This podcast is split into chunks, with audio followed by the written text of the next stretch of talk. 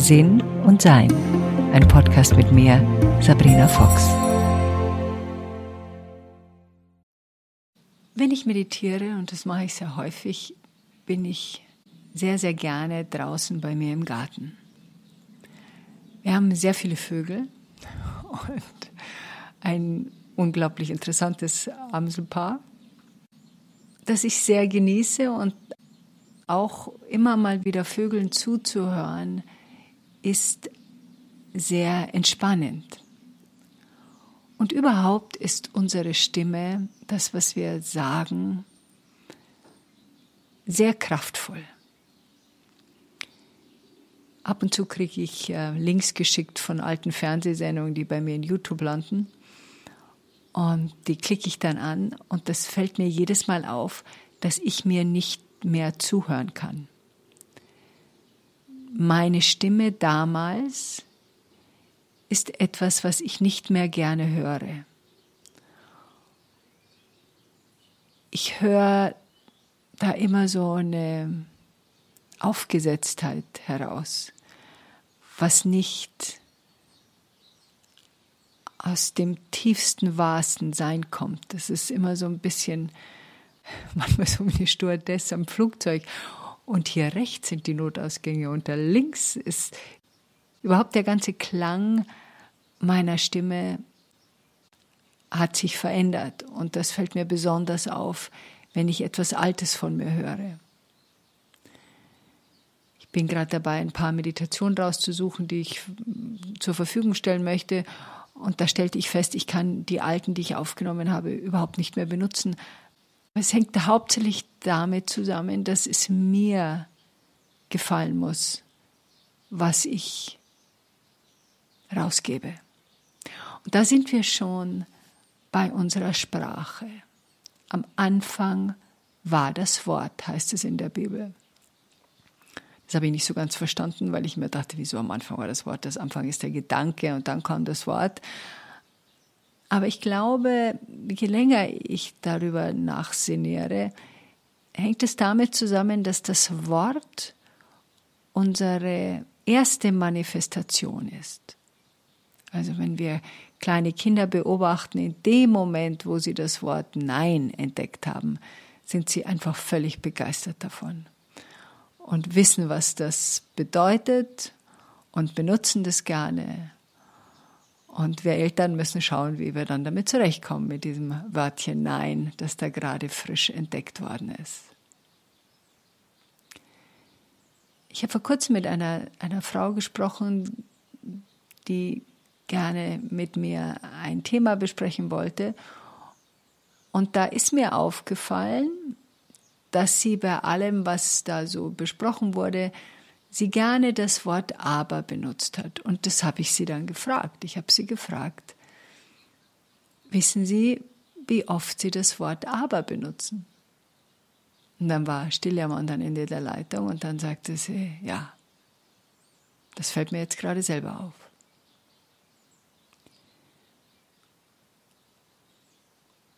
was uns auffällt und was uns nicht auffällt, ist eine Frage der Aufmerksamkeit.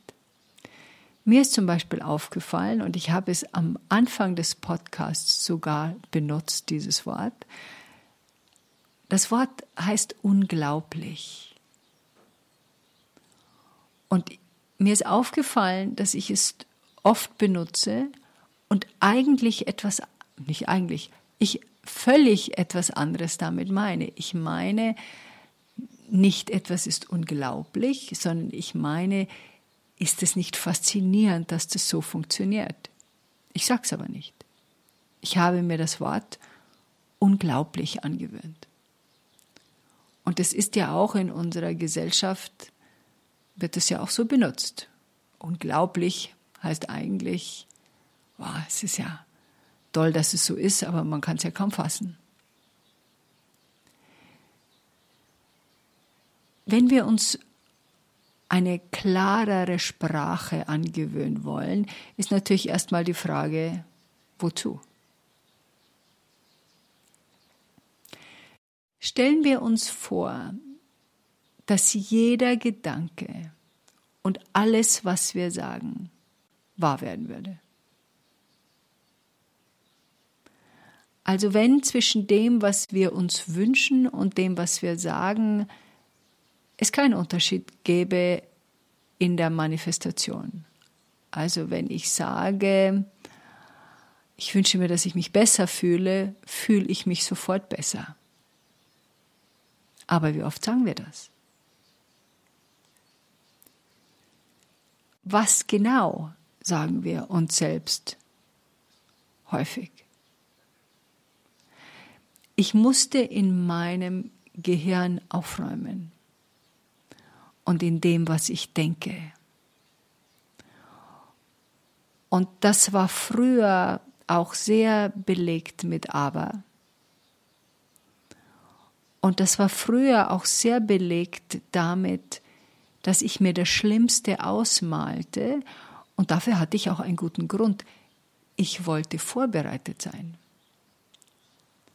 Wenn also das und das so und so passiert, also meine Wünsche, meine Sehnsüchte da nicht erfüllt werden, wäre ich in der Lage, mit dem Ergebnis des Nichterfüllens auch zurechtzukommen. Und meistens konnte ich das mit einem Ja beantworten. Was da passierte, war, dass ich merkte, wie wichtig es ist, was ich denke und was ich sage. Und ich musste mir und wollte, musste es auch wieder nicht das richtige Wort. Ich musste es, wenn ich ein anderes Leben haben wollte, ja, das wollte ich. Deshalb war es notwendig, dass ich meine Sprache verändere, dass ich meine Gedanken verändere. Und diese Gedankengänge müssen mir erst einmal bewusst sein. Dazu hilft natürlich die Stille, die Meditation, Dazu hilft es, wenn wir uns wirklich genau zuhören. Das beginnt bei so Kleinigkeiten. Zum Beispiel habe ich, ich mache gerade mit bei einem äh, Feldenkreis regelmäßigen Workshop, weil ich Feldenkreis bisher nicht besonders kannte und ich das Einspüren sehr spannend finde und äh, eine Freundin von mir da etwas erzählte. Und die, die neu bei diesem Feldenkreis waren, stellten sich vor, und das waren so alle Altersgruppen, mehr allerdings so in der ab 40, sagen wir mal. Und eine Dame stellte sich vor und die sagte Folgendes. Die war ungefähr in meinem Alter. Ich komme jetzt in das Alter, in dem mir alles weh tut. Und wie ich das gehört habe, bin ich erstmal zusammengezuckt, weil ich dachte, okay, mir tut nicht alles weh. Ich habe auch nicht vor, in ein Alter zu kommen, wo mir alles weh tut. Ich habe, ich glaube auch nicht, dass mir im Alter alles weh tun muss. Und ich erzähle es mir vor allen Dingen auch nicht. Also der Körper hat die Ohren. Ich sage meinem Körper nicht, wir kommen jetzt in ein Alter, in dem mir alles wehtut, sondern mein Körper hört von mir, weil es auch meine Erfahrung ist, aufgrund dessen, dass ich mich schon seit Jahren darum kümmere, ich werde zum Beispiel immer beweglicher, je älter ich werde. Ich war noch nie so beweglich, wie ich es jetzt bin. Und das habe ich natürlich auch meinem Bewegungsprogramm zu verdanken, indem ich jeden Tag Yoga mache, denn ich möchte weiterhin noch so beweglich bleiben, wie ich jetzt bin und erlaube mir auch nicht die Gedankengänge mit Treppenlift, also wie wir zum Beispiel auch hier in unser Haus eingezogen sind, haben wir viele Treppen. Der Vorbesitzer, der das Haus auch gebaut hat, sagte zu uns, die Treppe nach oben ist extra breit, dass sie dort auch einen Treppenlift einbauen können. Worauf ich lachte und meinte, interessant zu wissen, aber das habe ich nicht vor.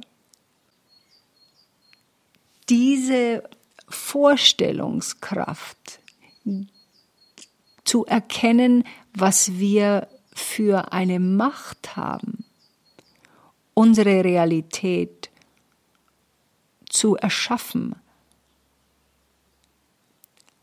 Und das Wichtigste daran ist, was wir denken und was wir sagen.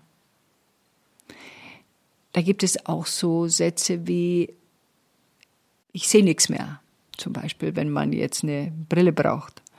Oder da gibt es so Sachen wie, ähm, meine Hüfte ist komplett im Arsch. Oder je älter ich werde, desto mehr falle ich auseinander.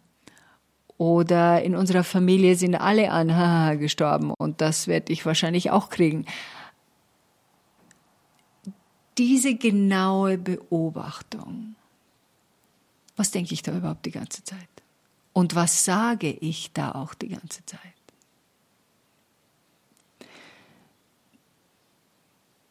Deshalb habe ich mir das Wort interessant angewöhnt, dass viele Dinge, die ich betrachte, setze ich unter das Wort interessant. Ah, interessant, wie so und so mit so und so umgeht. Ah, interessant, wie unsere Politik sich entwickelt. Ah, interessant, was mein Körper da macht. Hm, interessant, dass mein Computer da das Programm nicht aufmacht. Damit lasse ich eine Tür auf die Tür zu einer Lösung. Ich kann die Tür aber auch zumachen, indem ich so Sachen sage wie, ich habe keine Ahnung, wie das weitergehen soll. Ich bin völlig am Ende von meiner Weisheit.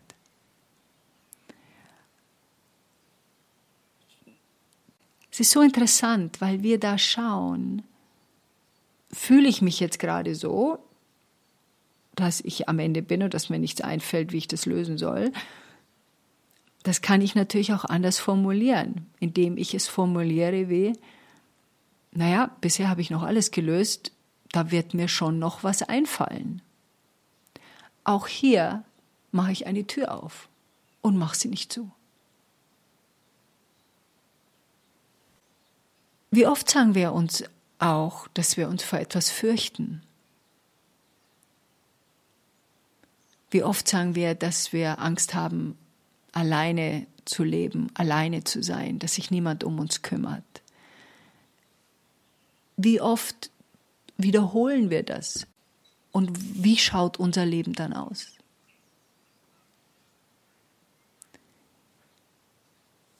Die Erkenntnis, dass wir über eine Unabhängigkeit verfügen, dass wir uns selbst die beste Freundin und der beste Freund sein können, entsteht erst dann, wir haben ja schon letztes Mal über Vertrauen gesprochen, entsteht dann, wenn ich beginne, mir selbst zu vertrauen.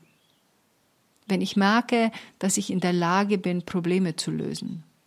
Dass ich trotzdem, dass ich mich ein bisschen vor was ja, Ungewöhnlichem fürchte, benutzen wir jetzt mal das Wort, ich trotzdem in der Lage bin zu sagen, okay, das probiere ich jetzt trotzdem mal aus. Wir wissen, Angst ist eine Unterstützung für uns, die sagt uns, wo wir hinschauen müssen. Und Angst ist auch gesund, weil sonst gibt es bestimmte Dinge, da würden wir uns nicht in Sicherheit bringen. Und trotzdem kann Angst auch eine Gewohnheit werden. Oder war eine Erziehung, so wurden wir großgezogen von einer überängstlichen Mutter, einem überängstlichen Vater oder jemand sonst, überängstliche Oma, Opa, die uns nicht zugetraut haben, dass wir alleine über die Straße gehen und wir deshalb das Gefühl hatten, ohne unsere Eltern sind wir nicht in der Lage, unser Leben zu meistern. Und das gilt es genauer zu erforschen. Unsere Sprache genauer zu erforschen. Und ich ertappe mich immer wieder dabei, dass ich ab und zu mir Dinge angewöhne oder Worte angewöhne, Sätze angewöhne, die da irgendwie so rumlaufen. Und ich dann, was ist jetzt mal gewesen vor einer Weile? Ja, da habe ich mir angewöhnt und ich hatte keine Ahnung mehr, wo das herkommt. Diesen Satz schießt mich tot. Also wenn mir ein Wort nicht eingefallen ist, habe ich gesagt, ja, wie nennt man das, wenn man, naja, schieß mich tot, ich glaube, dass der, Wo bitte kommt das denn her? Ich kenne überhaupt niemanden, der das benutzt. Das muss aus der Tiefste meiner Kindheit irgendwie hochgerutscht sein und hat, hat sich plötzlich da irgendwie breit gemacht. Jetzt habe ich es mir natürlich wieder abgewöhnt. Und ich erinnerte mich auch noch, wie meine Tochter sehr klein war. Das war also jetzt, ich glaube, da war sie fünf, also das ist jetzt 25 Jahre her. Habe ich mal bei irgendwas, das sie gemacht hat, diesen Satz gesagt, den ich als Kind sehr oft gehört habe und das so ein bayerischer Ausdruck ist. Ich glaube, die haben wir nicht mehr lang. Also ich glaube, dich haben wir nicht mehr lange. Und das habe ich so in so einem humorigen Ton, wo sie irgendwas, das war auch was Lustiges, was sie gemacht hatte, also jetzt nichts Schlimmes und grinst so und lacht so und sagt, ich glaube, die haben wir nicht mehr lang. Und dann ist sie in Tränen ausgebrochen. Mit Recht, weil so was sagt man nicht. Und dann habe ich das natürlich, ist mir erst klar geworden, was ich da gesagt habe und habe es zurückgenommen. Ich habe das auch erklärt. Damals dass ich das als Kind oft gehört habe und das habe ich so rausgeschludert, damit sie versteht, dass ich nicht aufmerksam war und nicht sorgfältig genug war in dem, wie ich mit ihr sprach. Und habe mich bei entschuldigt und habe das nie mehr benutzt. Daran erinnert sie sich aber heute noch. Worte können uns beruhigen, die können uns anstrengen, die können uns verletzen, Worte können, und das wissen wir aus unserer Geschichte, Kriege anzetteln. Worte können eine Herdenmentalität auslösen, dass wir alle einfach mitlaufen, egal wo wir hinlaufen, weil wir das Gefühl haben, ja, wenn jetzt jeder da mitläuft, dann, ja, dann laufe ich halt auch mit. Also diese Aufmerksamkeit, die wir unseren Worten widmen, ist zu unserem Vorteil. Auch mit der Sorgfältigkeit, mit der wir unseren Partner ansprechen und uns bemühen, schöne Worte zu benutzen, angenehme Worte zu benutzen. Worte, die inspirieren, die etwas schätzen. Heute war zum Beispiel meine Putzfee da und es ist mir immer sehr wichtig, dass ich mich bei ihr bedanke und ihr sage, wie ich mich freue, dass sie so sorgfältig wieder für Schönheit gesorgt hat in bestimmten Ecken, die nicht so schön waren. Und dieses sich bedanken beim Menschen mit unserer Wortwahl. Auch das Erforschen, ob wir wirklich jedes Streitgespräch brauchen, das sich uns da anbietet. Dieses, was wir uns sagen, uns selbst sagen, was wir anderen sagen, was wir über uns sagen und was wir damit über unsere Zukunft sagen. Ist eine Lebensaufgabe, glaube ich. Es wird leichter und man hat weniger Baustellen oder wenn ich was sage, merke ich es schneller. Und trotz allem hat es mein Leben bereichert, verändert, erleichtert.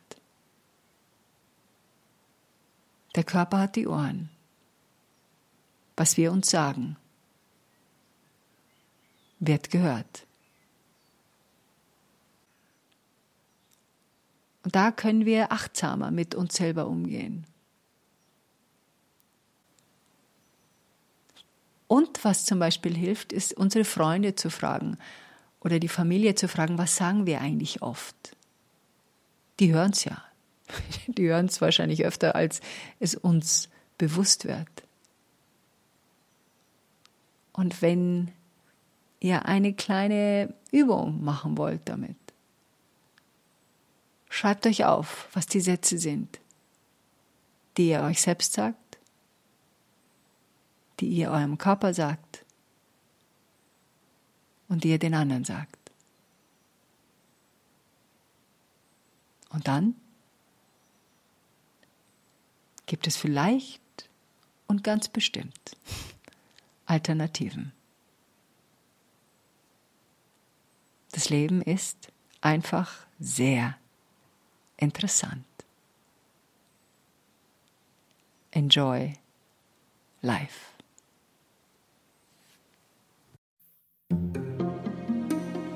Weitere Informationen über Sabrina, ihre Bücher und Online-Kurse findest du auf sabrinafox.com und sinnsucher.de.